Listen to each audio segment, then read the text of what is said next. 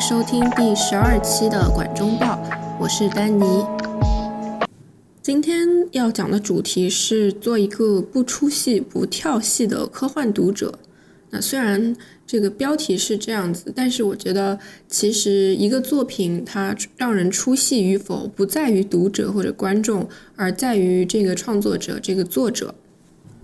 所以说，从读者的角度，如果我们想做一个读科幻或者说非常注重于世界观构建的非常虚构的作品而不出戏的话，可能比较好的办法就是我们去找到一个我们无条件相信的作者。我自己还是很喜欢读科幻的，但是在科幻的分类里面，我肯定是喜欢软科幻大于硬科幻的。那在所有的科幻作家里面，我最喜欢的还是厄修拉·勒古恩。勒古恩是一位美国的女作家，她出生于1929年，在2018年去世，享年88岁。在她的一生中，她是一位非常高产的作家。她大概从二十多岁就开始写作、投稿、发表，一直写到她去世为止。她的科幻作品一共获得过八次雨果奖、六次星云奖，是非常厉害的。他最著名的科幻作品应该是《黑暗的左手》，也是我非常非常喜欢的一本书。那除此之外，他还是一位奇幻作家。他写的《地海传奇》系列一共有六本，在这个系列中，首先开创了巫师学校这个概念，是早于 J.K. 罗琳非常非常多年的。虽然这个故事也是讲一个巫师男孩成长的一些事情，但是我觉得它和《哈利波特》最大的区别就是，它整个故事并不局限于一个主角，并不局限于这个巫师男孩本身他的法术啊、成长之类的，而是非常非常宽阔，讲了很多嗯非常隐秘的一些人生的道理。整个《地海传奇》，大家也都是公认的，说里面有很多道家的思想。因为勒古恩他本人对《道德经》很感兴趣，他还和人一起翻译了英文版的《道德经》。勒古恩对于道家思想的兴趣，呃，直接延续到了《黑暗的左手》里面。因为《黑暗的左手》其实从名字上面看，或者说剧透的话，它就是一个阴阳，就是黑暗的左手是光明，就是一黑一白。那在我们这个管中报的节目的第五和第六期里面，我就厄修拉·勒古恩的一个中短篇作品《世界的词语是森林》这个小说做了两期节目。呃，虽然这个小说非常短，但是我当时觉得里面包含的内容非常多，主题也非常多，呃，也影射了很多现实的事情。为什么今天又想要继续讲勒古恩呢？一个是因为。除了《世界的词语是森林》之外，我其实读了很多他的书。他是一个非常高产的作家，但是我觉得我可能读过他三分之二的作品吧。我觉得是时候我可以自己做一个梳理和，就是好好想一想，为什么我这么喜欢他的书。还有就是，如果是听英文播客的听众的话，可以去关注一下，有一个非常好的读书类的节目，呃，它是 Tin House 出版社制作的，名字叫 Between the Covers。他们这个播客是作家访谈类的节目，也邀请过像特德·江之类的科幻作家去聊他们的新书。呃，勒古恩还在世的时候，他们就邀请了他三次参加这个节目的访谈。然后在他去世之后，也就是呃去年二零二二年，他们一共做了十二期关于勒古恩的节目，就是每个月一期。这个节目的名字叫 Crafting with Ursula。然后他是邀请呃不同的作家去聊他们为什么喜欢勒古恩，然后也顺便聊这个作家的一些书。那他们邀请的作家，比如说像尼尔盖曼，然后还有另外的比较新的科幻作家，像 Becky Chambers，都是我觉得非常优秀的作家。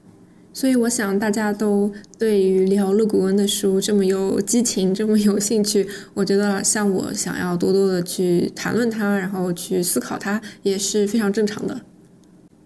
那我最开始读勒古恩的作品是他的《地海传奇》六部曲，读完之后我非常非常喜欢这个故事。我读的是中译本，中译本非常的优美。然后读完之后，我立刻就在 Kindle 上下载了第一部的英文原著开始读，然后也读的感觉非常感动。那之后我又读了中译本的《变化的位面》，但是这个故事我觉得。呃，可能是译本的关系，也有可能是我自己的关系，我就没有很读进去。然后我又开始接下来读的都是它的英文原著，呃，像《黑暗的左手》《世界的词语是森林》，再到《海洋宇宙》最初的三个中篇小说，也就是勒古恩他最早发表的小说，一九六六年发表的《Rockonon's World》，呃，《Planet of Exile》《City of Illusions》。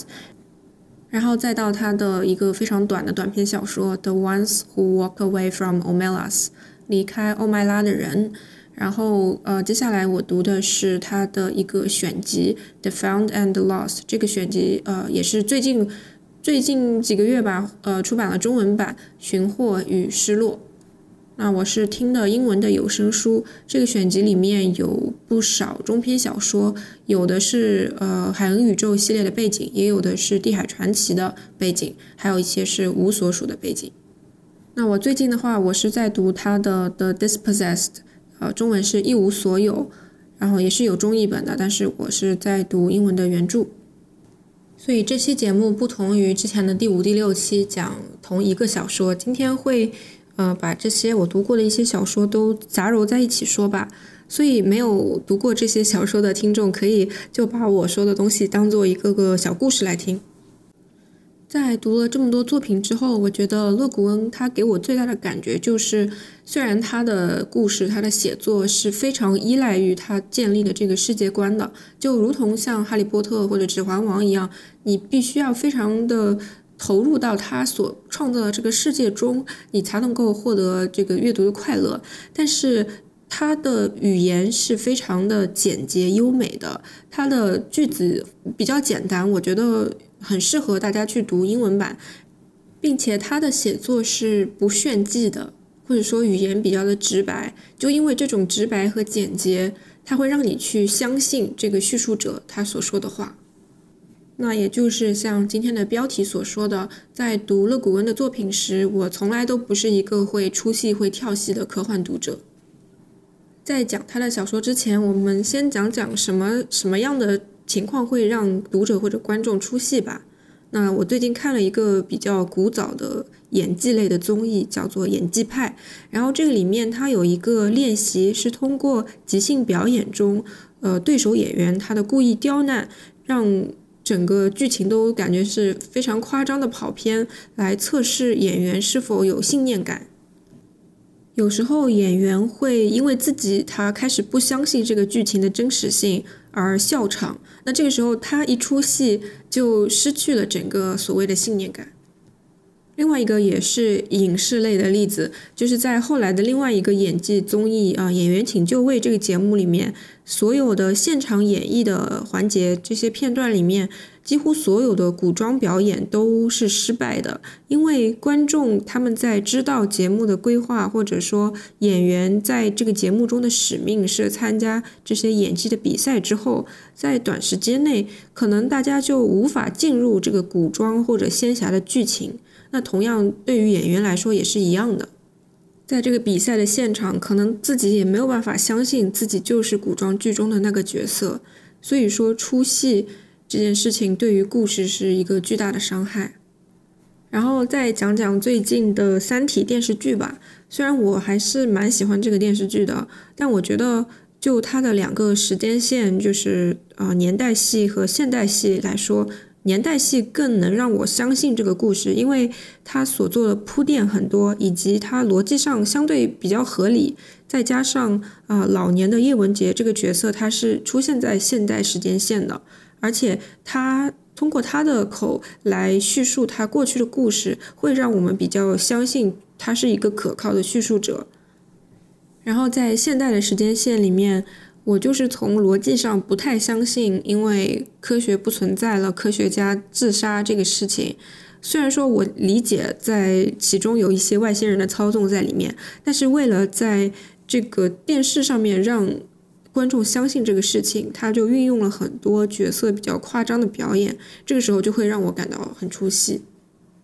那我们继续讲反面例子吧。嗯，在小说或者书里面，最近也有让我感到很出戏的书。嗯，我最近之前读了一本叫《The Silence of the Girls》这个小说，它是通过荷马史诗《伊利亚特》作为背景，然后去讲其中作为战利品或者受害者的女性的故事。那么乍一看，它的立意和思想都是非常好的。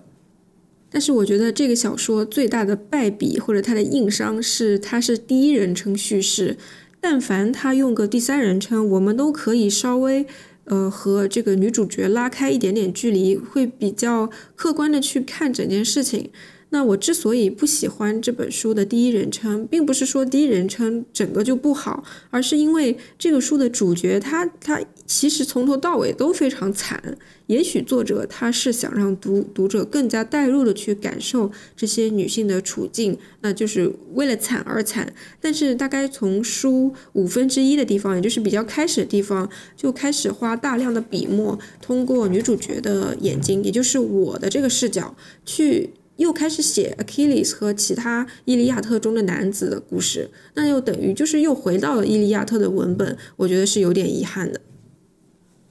其实，在勒古恩的作品里面，他经常是用第一人称的，但是我觉得这个所谓的第一人称的问题，在他的小说里面并不存在。比如说，在他的小说集《呃或许与失落》里面，他有很多个科幻小说，它就是第一人称的，或者说他一开始是用第三人称描述着整个背景，然后他就突然转换成第一人称的视角，然后开始变换主人公等等。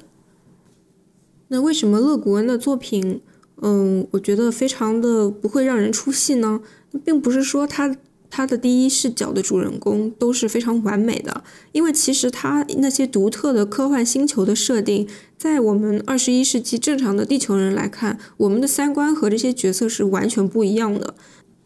之所以说他的这些作品不会让读者觉得出戏，或者甚至说我们觉得这些小说非常好，我觉得还是有很多原因的。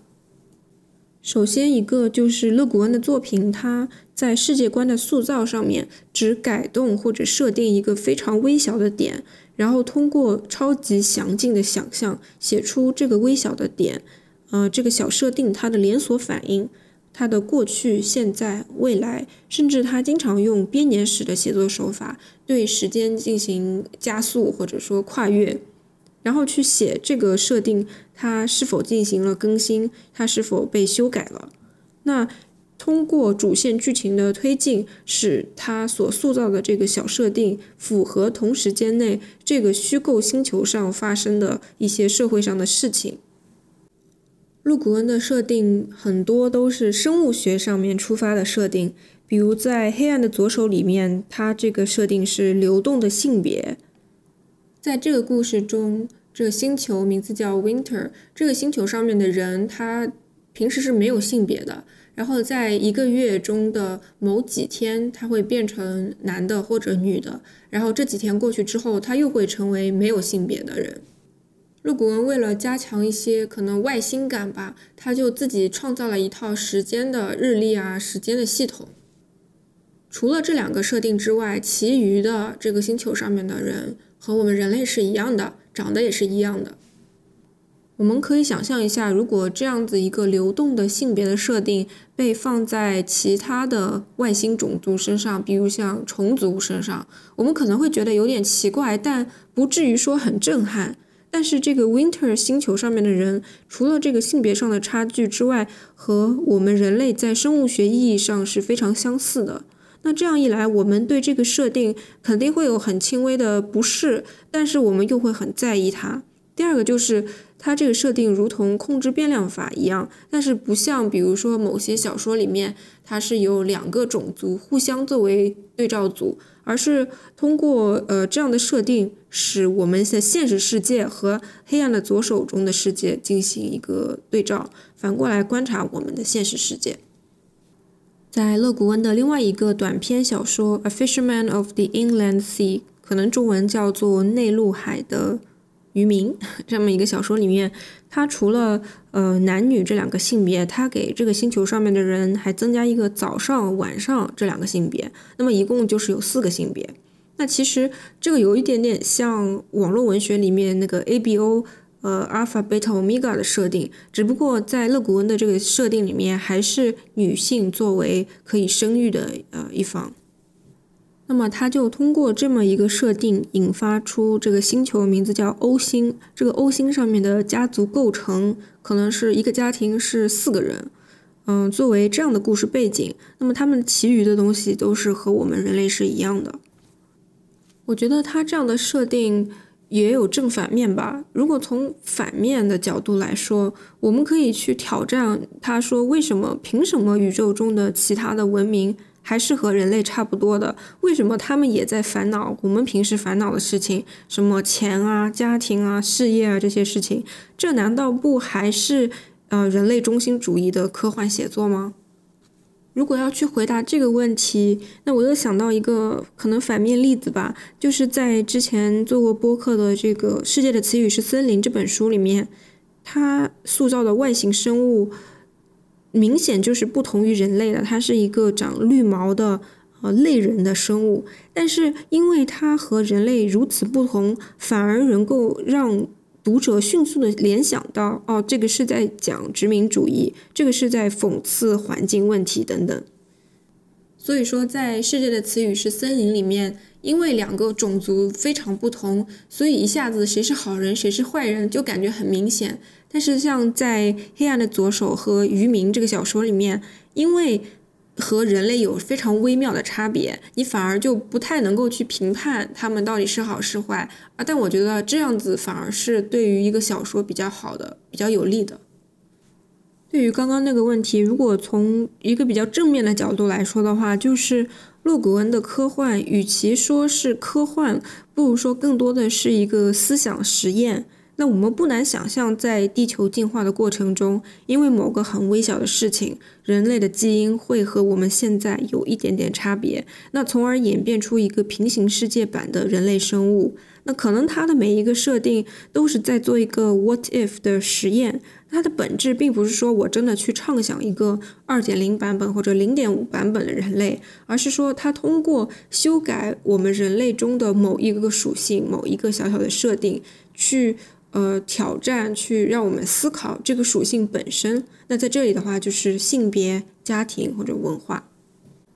那刚好说到勒古恩对于性别问题的一个实验，其实他还写过好几本关于母系社会的设定。那在他创造的这些虚构的星球上面，是呃一个母系社会的情况。比如说，在《世界的词语是森林》里面，这个正面方的这个土著星人呢，他们通过这个母系的社会，呃结构显示他们是团结淳朴的，然后与人类的殖民者作为对照组。但是在另外一个小说的《Matter of Sagri》中，它是一个比较极端的负面的母系社会的描述。那因此，它在某种程度来说，就是完全的在讽刺现有的父权社会。在这个小说里面，呃，它描写的设定特别像 D N D 一个龙与地下城背景的小说《黑暗精灵三部曲》里面对于卓尔精灵这个种族的设定，它也是非常母系社会，但是又是极其负面的黑暗的描写。那主角呃是一个男生，他想要逃离，并且他最后成功逃离了他的故乡。在勒古恩的小说《The Matter of Sagri》中呢，也有一段是讲某男性角色他想要逃离这个母系社会的故事。那最后他也是成功的。也许在小说中，必要的情节是用来显示这个写作的目的，但是这种反讽的叙事中，呃，逃离似乎是一种比较顺理成章的情节。在小说中受女性压迫的男性，他们都是有处可逃的。比如说《Sagri》这个小说里面是，呃，他最后和外星人去外星留学了。然后《黑暗精灵》这个小说，他是，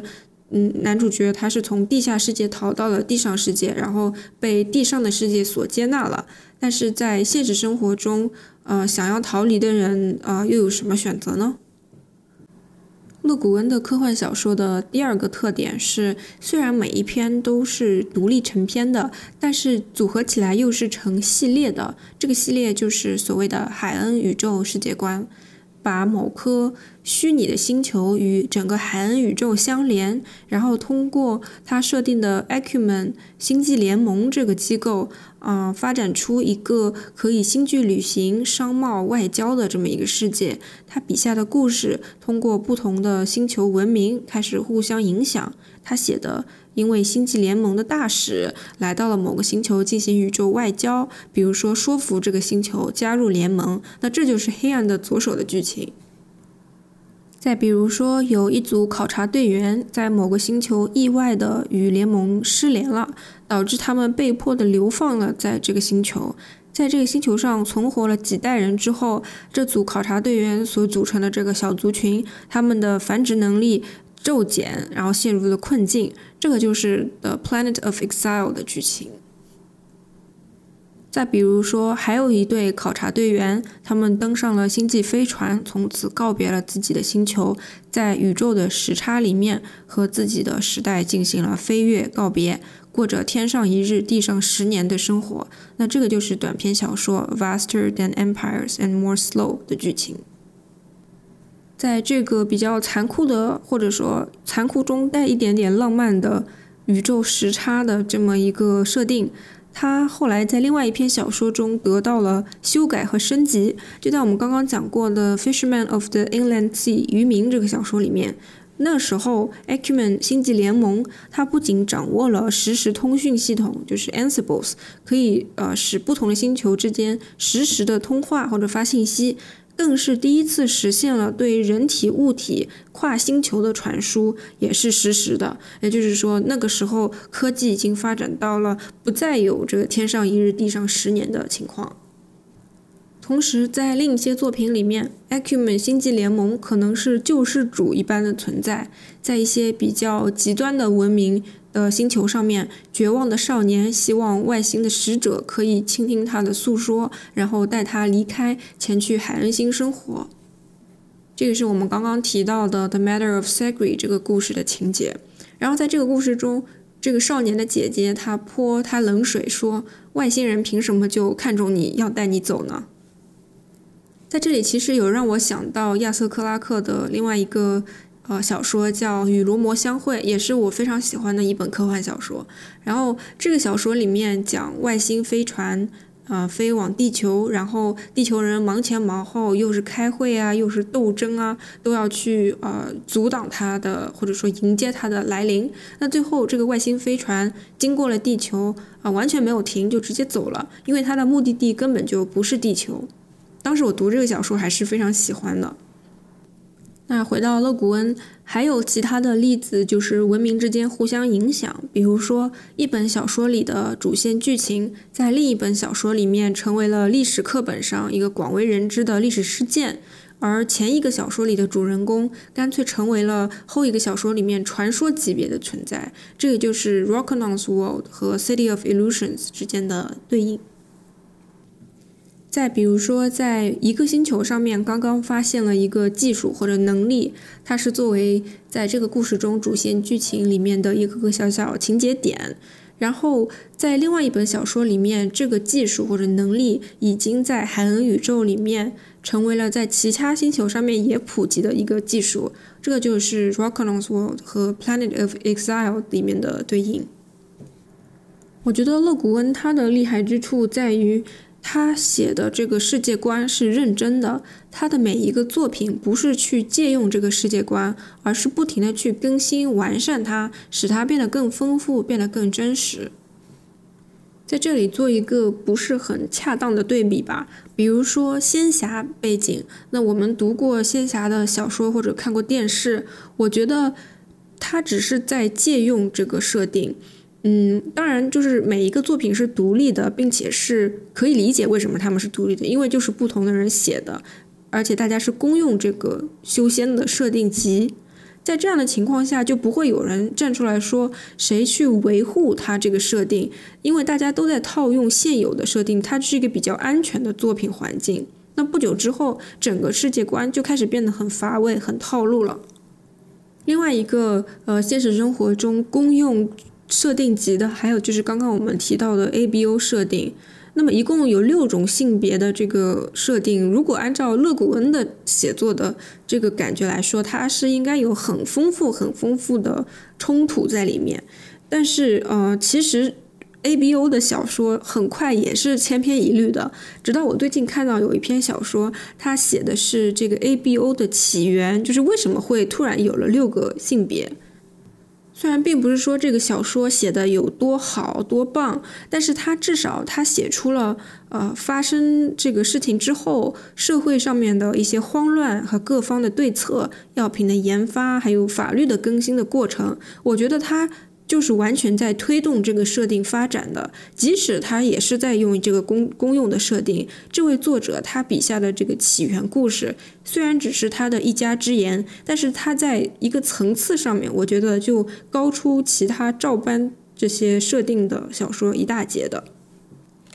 那么再说一个网文的例子吧，就是有一个我挺喜欢的网文作者叫颜良宇，他自己写了一个野性觉醒的三部曲，也就是说他自己创造了一个人类可以动物化的这么一个世界观。其实这个人类动物化这件事情。并不是一个非常新颖的设定，但是他的三部曲从时间线上非常完整。他第一部就是写，呃，发生了一个大雾，然后呃，人类就是突然出现了可以兽化的一些事情。那第二部名字叫《大觉醒》，这个时候就是第一部的几十年之后发生的故事。从这里就可以看到，当时呃第一部的世界观都被更新了，对于呃人类兽化之后的一些法律啊、社会态度，以及甚至有关于兽二代这些孩子们的描写，都是完全在扩展他自己写的这个世界观，而且他有比例去写成系列，让人就会非常相信他其中的设定。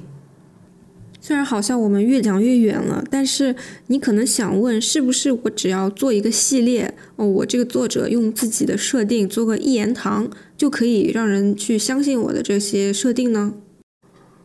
那我就来挑战一下权威吧。我说这个成功的系列，比如《哈利波特》，虽然说小时候我对于他描绘的世界非常的相信和向往，并且后来还有了像《神奇动物》这样的外传作品去完善补充它的世界观，但是我现在对于《哈利波特》的世界，我其实是不怎么相信了。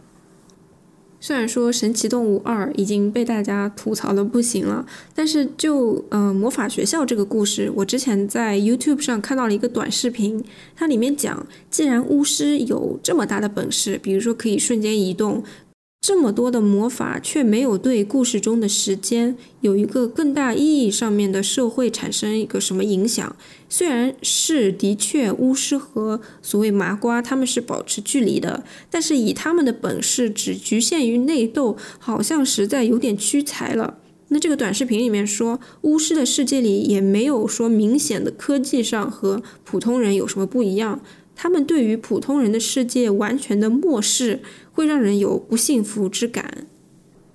即使罗琳他写的设定的确是两个不截然不同的世界，但是除了一开始舅舅一家是一个丑角之外，这两个世界是互不影响的。就算呃麻瓜是不知道有这个巫师世界，但是巫师他是知道的。那巫师们空有一身本领，但却没有人站出来说我要称霸全地球，也没有人站出来说我要帮助或者改变麻瓜世界的任何的东西。要知道，就是这不是说相邻的两个国家，而是实力差距超超级大的两种人。虽然说我不知道是不是恰当的比较，但是在《地海传奇》中也有巫师学校嘛？它那个里面的巫师学校，它怎么说？就是巫师整个群体在地海的世界里面和其他居民的生活是息息相关的。就是巫师的确也是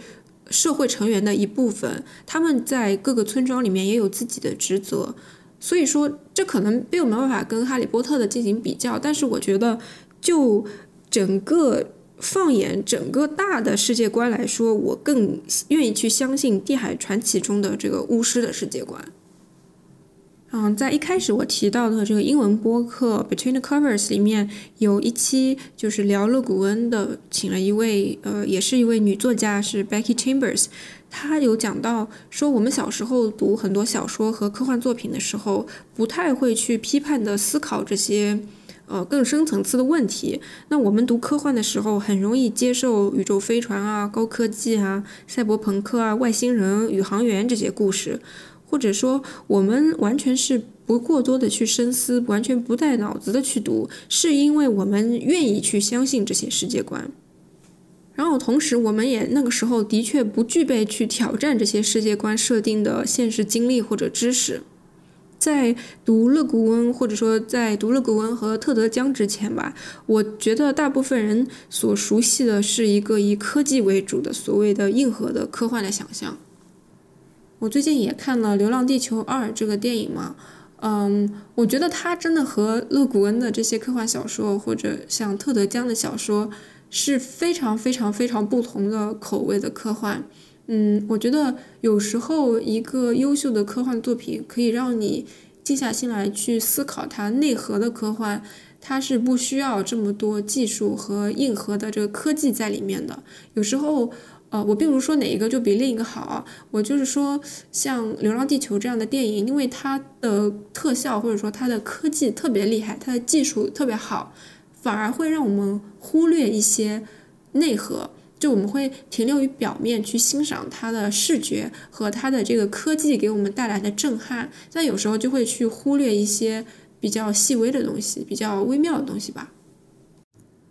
我觉得勒古恩第三个厉害的地方是他用人类学家或者社会学家在做研究的方式写科幻小说。虽然听上去可能会觉得有点枯燥刻板，但是他优美简洁的文笔让这种学究写作法变得可以成为完善海恩宇宙整个世界观的利器。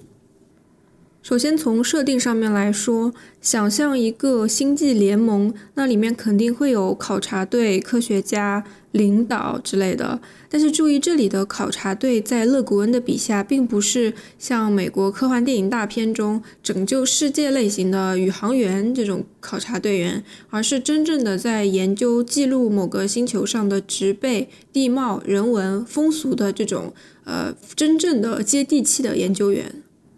并且他们也不是没有个性的功能性角色，而是每个人都有自己的动机、主观判断，也有可能会叛逃或者直接规划到这个星球上面。那这两点在《Vaster Than Empire》和《Fisherman》两个小说里面都有出现的案例。另外一个例子是，嗯，在《Rockonon's World》这个中篇小说里面，呃，里面的考察队员在一个星球上面做了一个实验。是这样子，这个星球上面的科技比较原始，所以他们就给一部分的人或者一个部落国家的人一些基本的科技和材料，还有人类的知识，任其自由发展。然后另外一个国家他就保持原样，作为前一个国家的对照组。一段时间之后，其实任他们发展并没有什么太大的收获。考察队员就决定说他们要返回联盟。他们说：“走吧，这里什么也没有。”那他们就留下了这个烂摊子，就是这个实验不了了之。而在这个星球上面的原住民，他们的生活就还在继续，所以真正的故事就从这边开始。另外，有时候勒古恩的科幻小说里面，他的角色本身就是人类学家。比如说，在之前提到的《世界的词语是森林》这个小说里面，有一个重要的配角 Lubov，他就是。嗯，在故事中，他作为一个人类学家，跟随殖民者一起来到了这个星球。一般来说，我们认为勒古恩他对人类学家的关注，以及把他们写在自己的作品里面，是出于他的家庭背景有关的。那他父亲就是人类学家，母亲是学心理学的。在她母亲六十多岁的时候，整理丈夫的作品，然后通过整理这作品，然后她也成为了一个作家。所以说，她父母其实都是从事人类学研究的。他们主要研究的是一个叫做亚裔的美国土著部落，以及他们当时被殖民者所残害的一些事情。这样的事情，它其实和《世界的词语是森林》里面的星际殖民故事是很相似的。不过，《森林》这本书是，呃，勒古恩经历了越战的年代之后，他所启发而写的一篇文章。除此之外呢，勒古恩的科幻小说也经常用，呃文中文章、戏中戏的手法。他会有时候直接引用某个研究员的报告，它是这个写作结构和形式的一部分。比如说，在《The Matter of Segre》这个小说里面，他首先引用转载星际联盟考察队员的一份早期的报告，在这个里面，首先就是介绍这个星球的一些基本情况，然后过一段时间之后，他再引用转载当地的一则民间小说。那就是通过当地的一个视角继续讲他们这个设定和情节，然后再启用时间加速大法，让时间变得跨度很大。那这个时候，新的研究员又来到了这个星球，然后他们有了一些新的研究发现。又过了一段时间之后，随着更多的星际大使啊、考察队员。他们的存在对于这个星球的影响，使得一些星球的原住民，他们后来也成为了联盟的研究员。然后他们就是对于自己的家乡有了一个自传形式的报告。那么此时他会再写一篇这个报告，用这样子的写作风格来完善整个世界观。其实这样子的结构也会有让我想到一九九五年的一部日本科幻动画电影。回忆三部曲里面，呃，他的回忆就是讲蝴蝶夫人的这么一个短片，嗯，结构上面或者说它时空的互相的影响和互动，和勒古恩的小说给我的感觉非常相似。之前我们有提到勒古恩的小说里面，它不同的短篇小说之间会有互动，比如说一个小说里面发生的事情，在另外一个小说里面变成了一个历史事件或者是一个传说故事。那么与非常有名的《黑暗的左手》为对照组的是他的一部短篇小说，名字叫《Coming of Age in Carhide》。那他是在一九六九年《黑暗的左手》出版之后，又过了二十五年，在一九九四年写的一篇短篇小说。然后他用的背景和《黑暗的左手》是一模一样的。当年一九六九年《黑暗的左手》出版的时候是大获成功的，比如说他就同时获得了雨果奖和星云奖。勒古恩作为一个炙手可热的作者，在当时也受到了一些批评，比如说他的。嗯，虽然是他的作品和他本人都传递着女性主义的思想，然后他也在非常积极的讨论呃女呃性别的问题，但是他的故事的主角，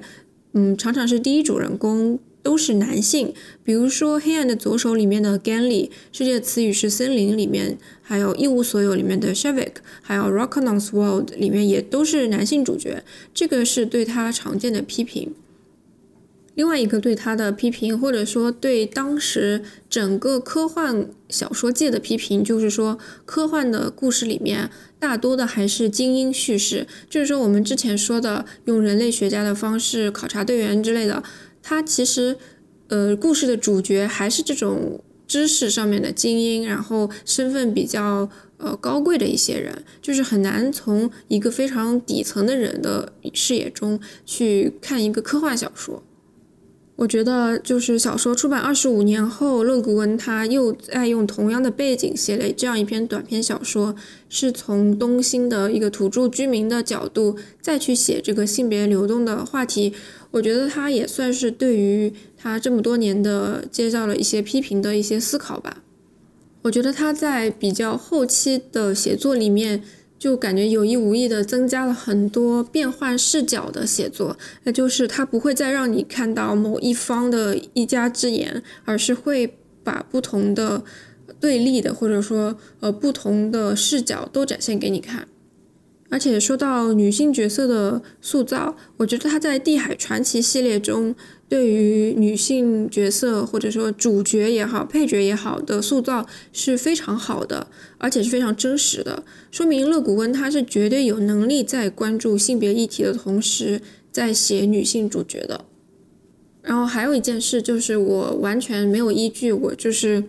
不知道是不是呃，可能有这个原因在里面。就是乐古文他一开始投稿的时候，他有过经历，就是说被出版社要求他的名字用缩写来署名，因为他的名字 Ursula 是一个非常女性化的名字，他那个出版社不想让这个名字出现在他们的书上面，所以为了模糊作者的性别，他就是用了 U.K. 呃 Le Guin。那那个时候肯定是一段比较憋屈的经历，所以我觉得有可能在他刚开始写作的那个时代。科幻小说或者说整个小说界，嗯，可能默认男性呃是主角这样子的一个情况。